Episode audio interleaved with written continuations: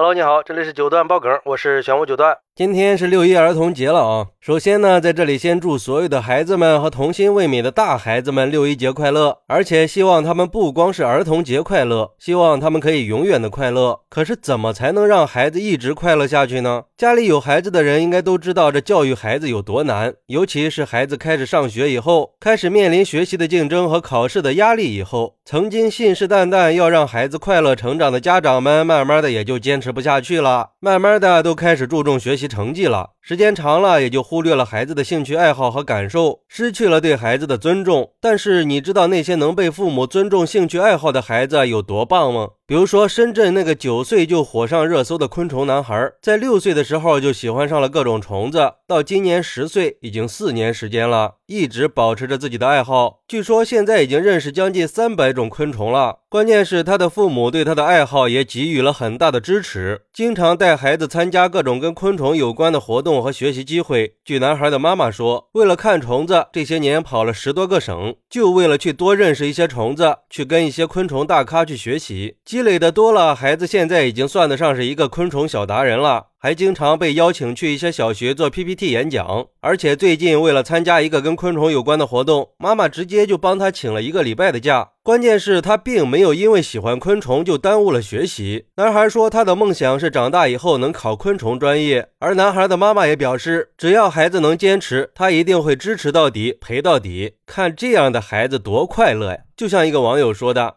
说真的，这种不被考试成绩裹挟的童年，我一个大人看了都觉得羡慕呀。这不就是很多家长教育孩子最初期待的样子吗？但是随着孩子慢慢长大，期待也就变大了。比如说，我家孩子现在四年级了，他的兴趣爱好是画画，平时表现出来的特长是跟语言有关的东西，一有时间就自己抱着各种文学书去看。但是周围的家长都特别在乎孩子有没有学奥数的问题，他们的孩子基本上都在各种奥数班里学习呢。其实每次看到别的孩子都在学奥数，我也会担心。不过一直到现在，我都没有给孩子报过任何奥数班，也不知道这种坚持对不对。但是有一点是肯定的，我不想孩子的童年生活变成无休。休止的刷题，在学习之外，我还是更希望他能有自己的爱好，可以有自由支配的时间。而他们班的同学也经常跟他抱怨说没时间玩。曾经不是有一对父母强迫自己的孩子弹钢琴吗？最后导致孩子砸断了自己的手指来反抗。像这样不顾孩子感受的让孩子去学自己不喜欢的东西，都是父母不尊重孩子的兴趣爱好的表现，后果那是可想而知的。不过也有网友认为，这些都只是个别的孩子，大部分孩子如果不抓紧学习，最后都会输得很惨的。不抓学习，没有知识积累，有再多的兴趣爱好都是白扯。长大了也不能当饭吃呀！现在不吃学习的苦，以后就要遭受社会的毒打。其实我是不赞同这种想法的。如果是让我做选择的话，我一定会选择尊重孩子。我也是希望孩子可以快乐的生活一辈子的。当然，也有的孩子，人家的兴趣就是学习，人家就喜欢学习。但是这种情况毕竟是极少数的。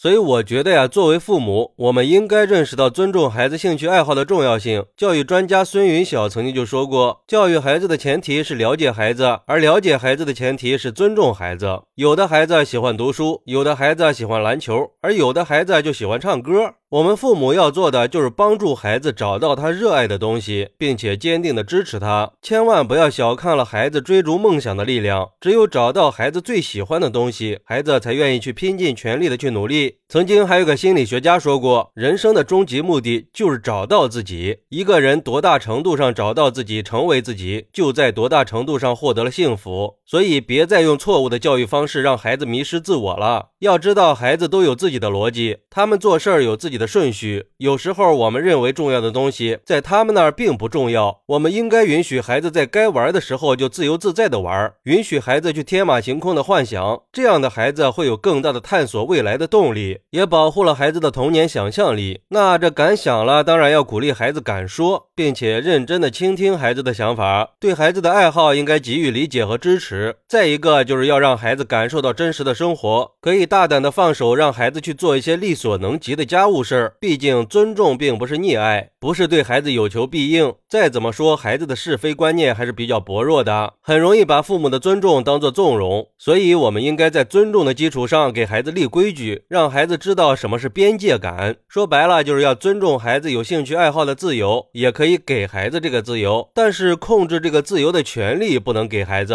而是让孩子在家长的正确引导下自由的成长。也就是说，让孩子想做的事儿和应该做的事儿保持一个平衡的状态。只有这样，才能让孩子以后的路走得更长更远吗。好，那你在生活中会尊重并且支持孩子的兴趣爱好吗？快来评论区分享一下吧！我在评论区等你。喜欢我的朋友可以点个关注，加个订阅，送个月票。咱们下期再见。